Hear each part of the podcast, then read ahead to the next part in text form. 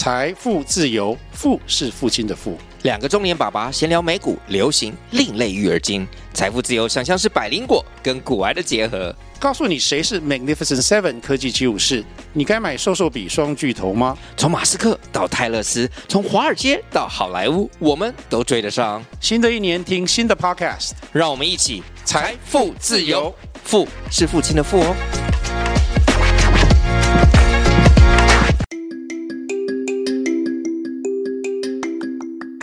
大家早安，欢迎收听通勤十分钟 On the Way to Work。每天早上跟着我们一起掌握最新的国际商业新闻，了解各个产业衍生出来的商业趋势。我们相信，每天只要花一些时间，一起进步一点点，长期下来就能够看见巨大的成长。我是 Esther，哟，我是 Tony，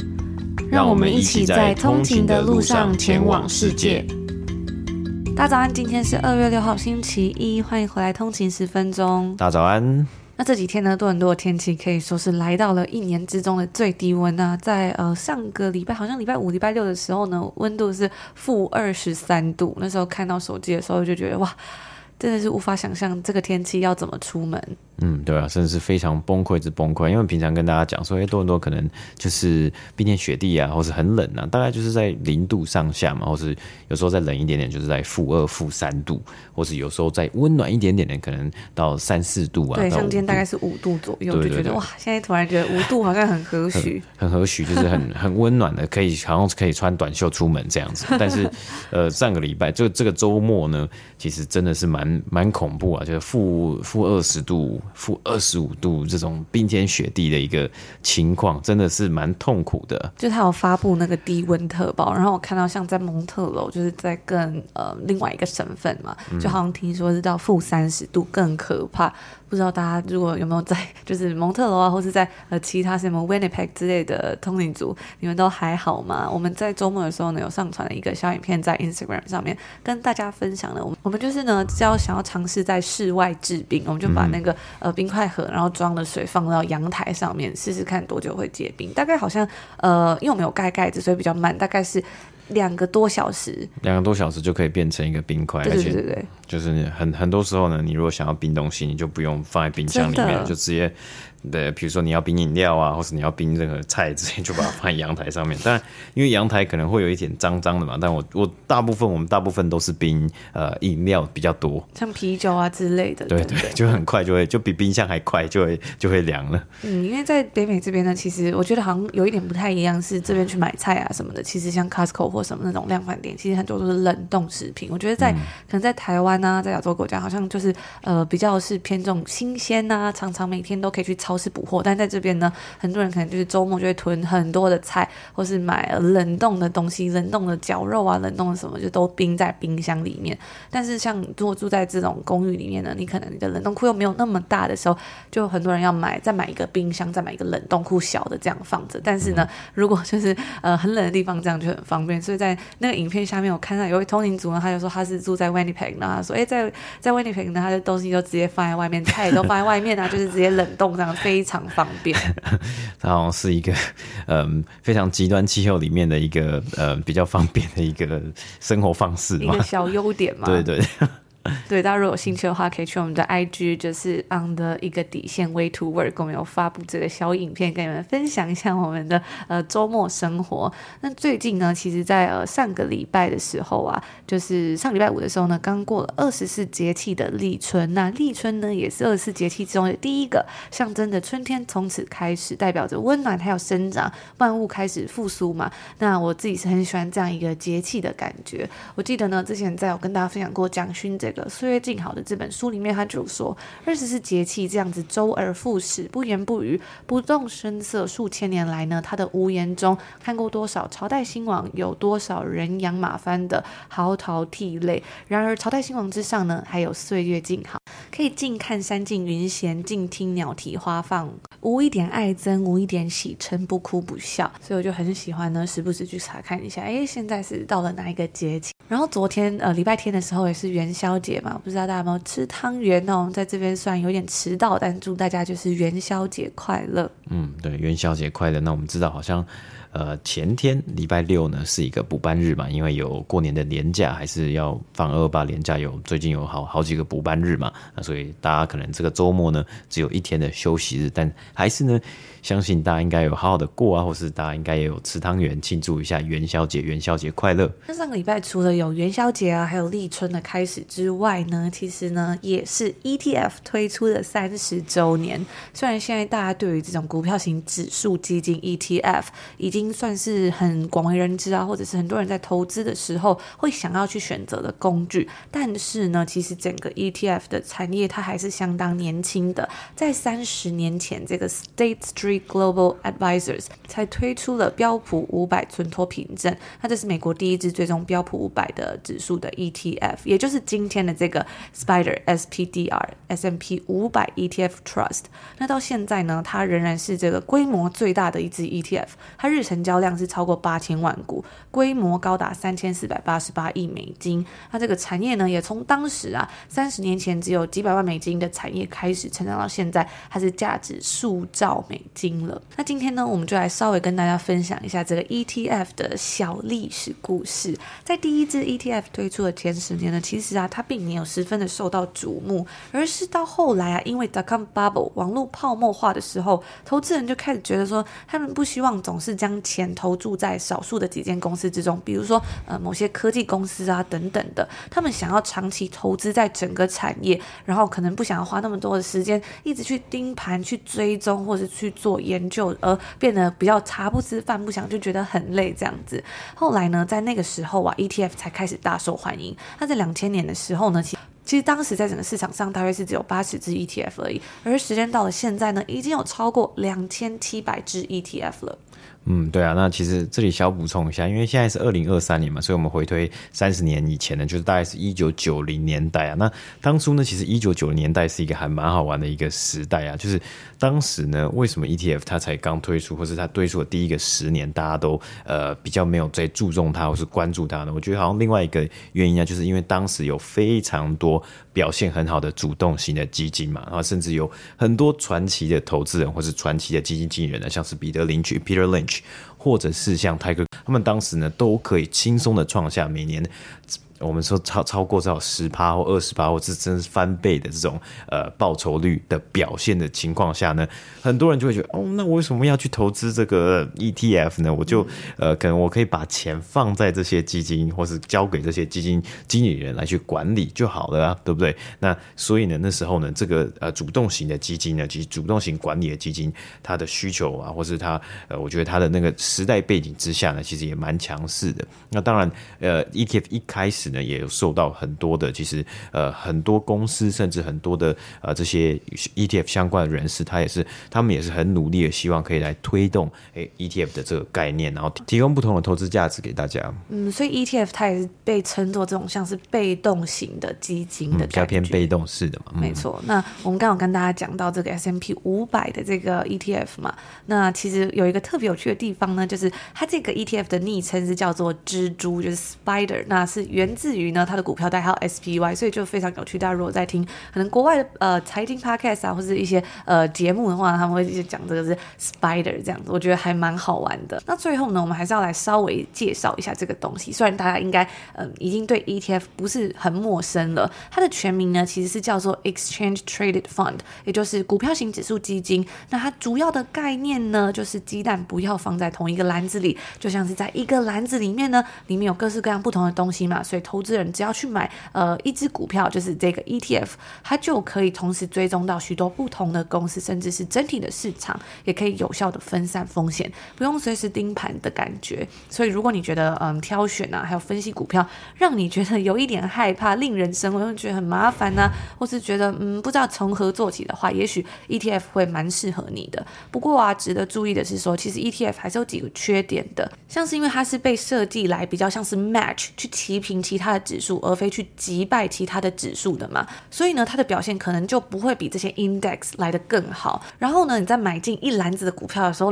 里面总是有几个绩效比较没有那么好的嘛，所以有时候呢，它这样一来一往，可能就是会比较呃拖累到一点点。普遍来说呢，在一支 ETF 之中，它旗下每一个公司的占比可能也不会那么平均。通常某几间的公司它的占比会特别的重，像是我在我们刚刚提到这个 SPDR S&P 500 ETF 里面呢、其中它有百分之二十的资金呢，其实都是投资在七间主要的公司里面了，所以就是比较不平均一点点。那另外呢，还有 ETF，它有各式各这样的费用，比如说像内扣费用嘛。这个内扣费用它不像其他的手续费一样是属于一次性的，它是比较像是在你的投资期间呢，它会不断的去收取。所以如果将投资的时间拉长的话，对投资本金的影响呢就会越来越显著。不过呢，如果是想要平衡自己 portfolio，但是又无法深入研究每个产业的话呢，就蛮适合说，诶，可以直接去购买不同产业的 ETF 来做平衡。比如说，嗯，可能你比较有兴趣是 retail，你对于这种零售业。比较了解，或者是你可能对于呃科技产业比较了解嘛，你就会主动去选择几只公司的个股。但但是呢，在平衡这个 portfolio 的时候，你可能要去关注到不同的产业，比如说房地产啊、能源等等的。但是很难说每一个都 cover 到的时候呢，就可以去选择一些可能像是 ETF 这样的工具来帮助辅助。上礼拜呢，一样还是在美股的财报季之中啊。那上礼拜最重大的重头戏呢，就是 AAA，我要给他自己一个简称 Triple A，呃，Triple A 的财报重点整理啊。那呃，Triple A 呢，就是代指的是 Google 的母公司 Alphabet。亚马逊、Amazon 还有 Apple 嘛，那三个 A。首先呢，我们就来看到 Google 的母公司 Alphabet 呢，它公布了上礼拜也是公布了最新一季的财报，营收呢是来到了七百六十亿美金，不过年增率是只有一个百分比啊。那净利呢是一百三十六亿美金啊，每股盈余呢是达到了一点零五块美金。那最新一季呢是 Alphabet 自从疫情以来呢，缴出单季营收成长最缓慢的一季啊，只有成长一个百分比而已。那它旗下呢有包括像是 YouTube 的业务。以及云端的业务呢，营收皆有低于分析师的预期。而 YouTube 的营收呢，更是比起前一年的同期啊，下降了八个百分比。更是呢，要在未来啊，他们要继续面对像是 TikTok 等等其他的呃短影音啊，或是的其他影音平台，他们逐渐成长的威胁，会不会呢来去持续的瓜分掉 YouTube 它所现在有领先或是所占有的广告市场的地位？不过，Alphabet 高层他们当然有提到，对于 TikTok 呢，很多的平台啊，很多的社群媒体啊，他们都有做出自己的回应嘛。所以呢，YouTube 呢，他们自己有一个 YouTube Shorts，他们是提到这个 YouTube Shorts 的短影音服务呢，目前已经达到每日观看五百亿次的里程碑了。不过我自己感觉到这个 YouTube Shorts 好像比较还是真的比较少人在使用的感觉，就感觉我平常看 YouTube 好像也不会不会去看到这个 Shorts 嘛，除非可能是在真的是在用手机的时候，但好像。好像也真的很少会。就是去看哈，不知道大家在台湾你们有使用到有在看吗？或者你们真的有去呃发布这个 short 影片吗？嗯，对啊，但我觉得这个还蛮好玩的，因为就变成说，哎、欸，其实以前呢、啊，你会看到很多的社群媒体，就不同的社群媒体它有不同的功能嘛。所以 YouTube 是看可能 vlog 或是看影片啊，可能十分钟、二十分钟，然后你在 IG 上面看图片，你在 Facebook 上面看人家的文章，就现在呢就变成了大家都要每个都有，也每个，或是说每一个平台现在都要看这个 shorts 短影音嘛，比如说你。在呃 TikTok，你在 IG，你在呃 Facebook 也有，你在 YouTube 上面就，但是对于创作者来说呢？就就它一个东西，它一个内容就可以放在四个平台，对，对就可以 repurpose 这些东西。对对对对，你同一支影片，你同一支短影音呢，你可以放在 YouTube，你可以放在 TikTok，你可以放在 Reels，你可以放在任任何地方。而且这些呃平台呢，他们现在好像演算法似乎呢都是优先去 prioritize 这个地方，然后他们就在财报的上面呢一直在讲，哇，我们不要被，我们不想要被 TikTok 打打败啊，所以所以我们现在也有推 YouTube Shorts 啊，我们也有不同的呃对应的方针嘛。而另外一个业务呢，云端的业务呢，他们的营收年增率也是达到三十二个百分比，有七十三亿美金。但是呢，这样的成长还是低于预期啊。啊，不过我没有看到啊，这个部门这云端部门的亏损呢是有大幅度的降低。嗯，那接下来我们来看第二个 A，就是电商巨头 Amazon 他们最新的财报，在这一季之中呢，我们看到他们的营收年增率是百分之九，来到一千四百九十二亿美金，将近要一千五百亿美金了。那那净利的部分呢，则是来到三亿美金，没错，大家没有听错，就是只有呃个位数的这个三亿美金。每股盈余呢，则是三美分。那在二零二二年，就是去年呢，也是 Amazon 现任 CEO Andy Jassy 他上任之后的第一个完整财务年，他也亲自参与了在呃这次的财报电话会议之中。那在这次呢，我们也看到 Amazon 在去年他缴出了最低营收成长的一年，该公司的云端业务 AWS 的营收年增率为百分之二。十达到了两百一十四亿美金。虽然呢，嗯，AWS 它还是这一个云端业务领域的领先者，但是我们也有看到啊，去年因为通货膨胀，企业的花费都开始减少，预算也开始裁减嘛，所以前一季 AWS 的营收年增率是二十七点五个百分比。相比之下呢，在这一季就是稍微有少一点点。那他们的广告业务部分呢，同样也是呃跟 AWS 营收年增一样，是二十个百分比，来到一百一十五。亿美金也让亚马逊成为啊今年广告市场中可以威胁到 Meta，就是脸书母公司以及 Alphabet 的狠角色。那在这一季之中，我们看到它的获利的部分受到了裁员以及投资 Rivian 的影响。最后一个 A 呢，我们是看到 Apple 的最新一季的财报啊，那它营收呢是缴出了一千一百七十一亿美金的表现，年增率呢是负五点四九 percent 啊，所以是比起前一年同期啊还有呃降低的。那它的净利呢是来到了两百九十九亿美金，每股盈余呢是一点八八块美金啊。在最新一季呢，Apple 缴出了自从二零一九年以来呢，呃，这个下跌的单季营收啊。CEO Tim Cook 他提提到了三个具体影响他们营收的一个原因啊，包括了呃第一个强劲的美元啊，第二个呢是中国生产问题啊，影响到 iPhone 十四 Pro 以及 iPhone 十四 Pro Max 和。总体经济的环境啊，那在许多的产品部门呢，Apple 呢都有看到营收比起前一年同期下降，包括 iPhone 啊，在这一季呢是交出了六百五十七亿美金的营收表现，是比起前一年同期少了八点一七个 percent 啊。那 Mac 呢电脑的部分呢是营收呢是七十七亿美金。比起前一年同期呢，是少了二十八点六六 percent。iPad 呢是九十四亿美金呢，是比起前一年同期也少了将近三十 percent。那主要呢还是有成长的一个部门呢，是他们的服务的业务 service 啊，成长了六点四个百分比，营收来到两百零七亿美金啊。所以这个 service 的部分呢。对于 Apple 来说呢，其实目前来说算是他们在未来一个蛮主要的主力啊，或是一个成长的范畴啊。那现在呢，已经逐渐成长为超过两百亿美金的一个呃业务或是营收的贡献了。那它服务的部分主要包含像是什么样的业务？嗯，它的服务的部分呢，其实大家可以想象，比较像是因为 Apple 一般呃，我们想到都是卖产品嘛，比如说手机啊、电脑啊、iPad 啊，还有呃。呃，现在很红的耳机嘛，AirPods, 啊等等的，那它的服务呢，其实比较像是软体的一个部分啊，比如说像是在 iTunes 上面啊，或是像在 Apple Store 上面啊，其实你要买下载呃 App 呢，它都会给你抽手续费，他都会跟呃提供 App 的人抽手续费啊，或是像 Podcast 的订阅服务，其实他会抽三十 percent 的这个的这个费用嘛，然后还有呢，像是他。推出的，其实在过去的大概五年期间呢，或是十年期间呢，Tim Cook 他非常积极的推出的呃 Apple 的订阅。一些服务，像是 Apple Music 它的音乐的订阅，还有很多其实 Apple 也有推出，像是报章杂志啊、书籍啊这些订阅呢，都属于在这个呃 service 的一个部门或是 service 的一个业务之中啊。那它的成长呢，是目前呃 Apple 呢希望也蛮希望看重的一个部分呢，因为两百亿美金，我们看到它一季营收大概是一千一百或是一千两百亿美金啊，所以呃占比呢，真的也算是慢慢的在拉上来了。那以上呢就是今天主要来跟大家分享的几个新闻啊，在最后来稍微跟大家分享一下，在上个礼拜的时候呢，我们就在 IG 上面跟大家分享我们最近在看的书嘛。我最近又看完这本一本你希望父母读过的书，孩子也会庆幸你读过这个的 The Book You Wish Your Parent Had Read 这本书。那我觉得我真的非常的喜欢啊，它不只是在讲亲子关系，因为虽然它的名字是叫你希望你父母读过的书嘛，但是我觉得呃很多时候它里面是有一些要探讨，比如说怎么去沟通啊，然后怎么去沟通，怎么。去培养关系，我觉得他都提出了非常棒的见解。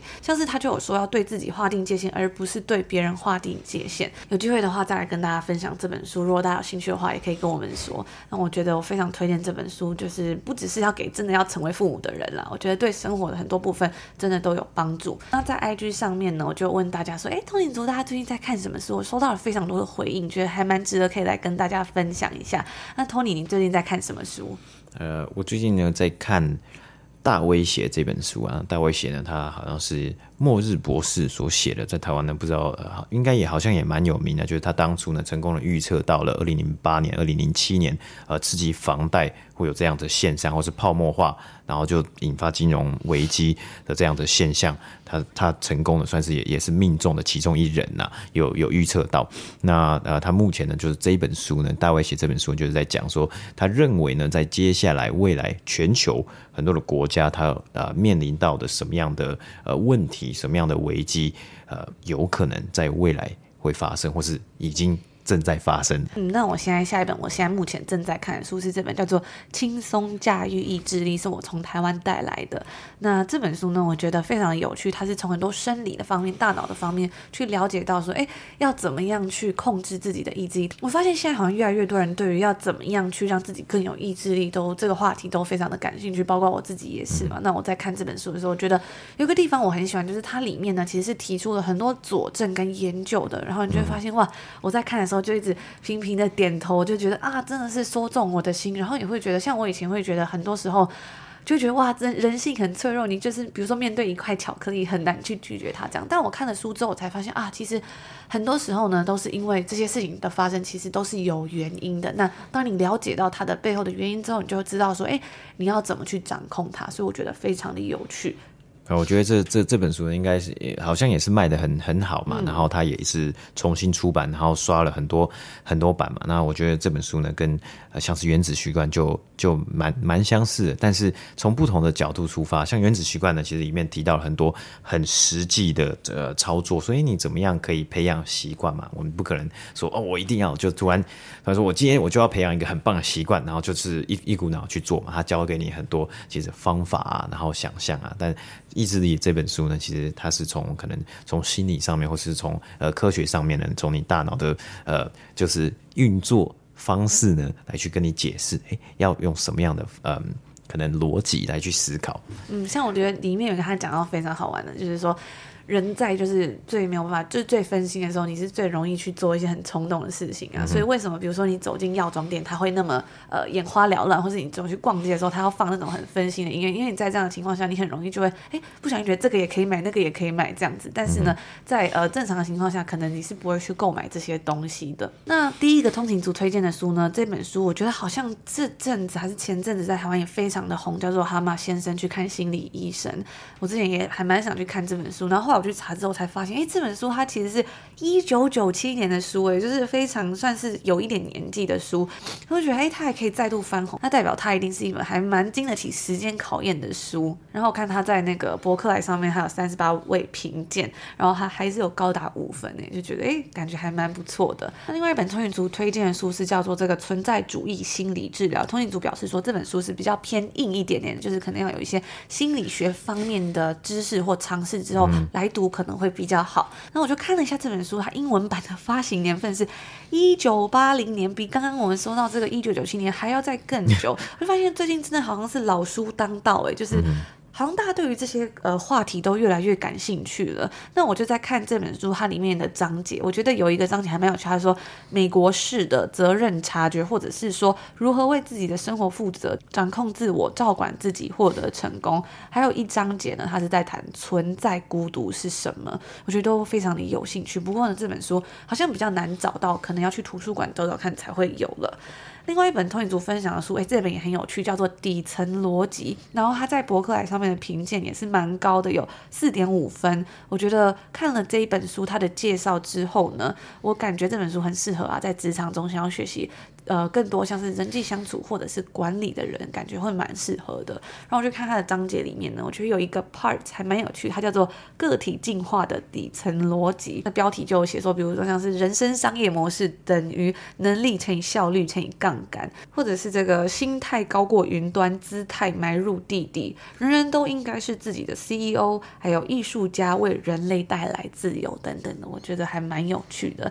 因为我在买书之前呢，我自己是比较喜欢看一些它的章节是什么，然后再来决定说，哎，我可不可能对这本书会感兴趣啊？等等的。我发现有时候在选书的部分，好像真的蛮难的，就是要怎么样去呃买到一本你觉得值得去买的书，值得去看的书。所以我自己是比较倾向说，哎，去看它有没有一些章节让人感兴趣，就分享给大家。然后呃，在这一本底层逻辑的最后一篇的文章标题也很有趣，它叫做“劝酒的本质是服从性测试”。那不知道大家平常买书的时候呢，你们都会怎么样决定说，哎，要要不要看这本书，或者要不要买这本书，或是你是怎么选书的？欢迎大家可以跟我们分享。我觉得感觉还蛮多人都有这样子的疑问的。嗯哼，诶，我我自己觉得啊，其实，嗯，因为不知道大家现在的就是。大家每个人的时间都不一样嘛，但是就是说时时程安排都不一样。但是或许呢，其实一个很很直接的方式啊，就是可以直接去书店里面，然后你就看到你想要找的书，你想要的想要看的书的类别，然后你就真的去翻翻这些书，然后可能看个一两章，呃，或是两三章，然后再做决定。其实我觉得这可能也是一个。嗯，也是一个方法啦，也是一个方式之一嘛。那或许呢，如果你找到一本你很喜欢的书，你可能一下子就把它看完了，就是就就在在当场看完，或是看了一半、一大半也不错。那你可能真的觉得，诶，这本书很有帮助，你就会想要去想要去买，想要去呃，就买下它，收藏的感觉。对对。那另外一位通勤族就推荐这本书，也是非常的有名，叫做《与成功有约：高效能人士的七个习惯》。我记得那时候我就回台湾逛书局的时候，也是频频的看到这本书，因为它封面设计还蛮漂亮的。那我就稍微去看一下它里面写说七个高效能人士有的习惯到底是什么。那第一个就是主动积极扩大影响力，第二个是以终为始，就是倒过来就是以终为始。那厘清人生的定位啊，就是可能是哎先想好你的最终。是想要什么的，然后再来做你现在当下要做的这个规划。第三个是要事第一，找到目标与方法。第四个是双赢思维，创造最大的价值。第五个是知己知彼，维系人际和谐。第六个是综合综效，化解冲突，找到出路。那第七个是不断的更新，改变自己与他人的人生呢？那我看他介绍的时候，他写说，嗯，这本书是职场工作者必读，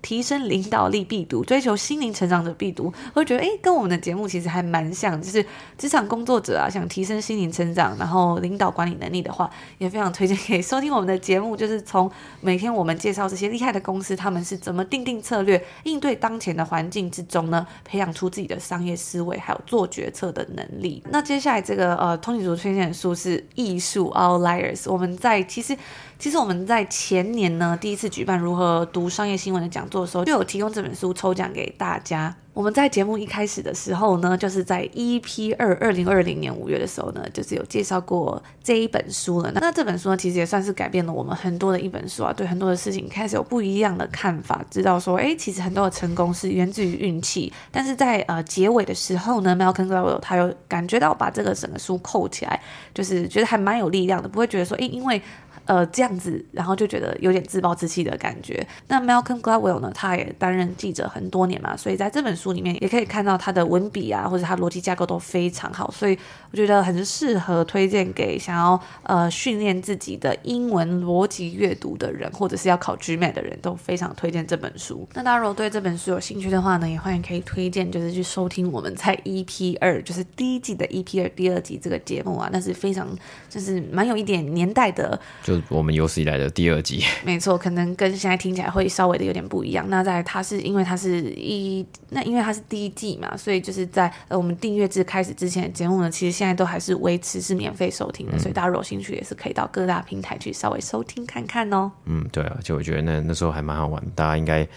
听到那呃非常古老或是以前的节集集数的时候呢，应该会发现，哎，那个声音怎么那么。不太一样啊，因为我们其实从在第一季的前五十集都是用 iPhone 录的嘛，所以那时候呢，就是呃突然就是想到要做 podcast，我觉得呃，我们最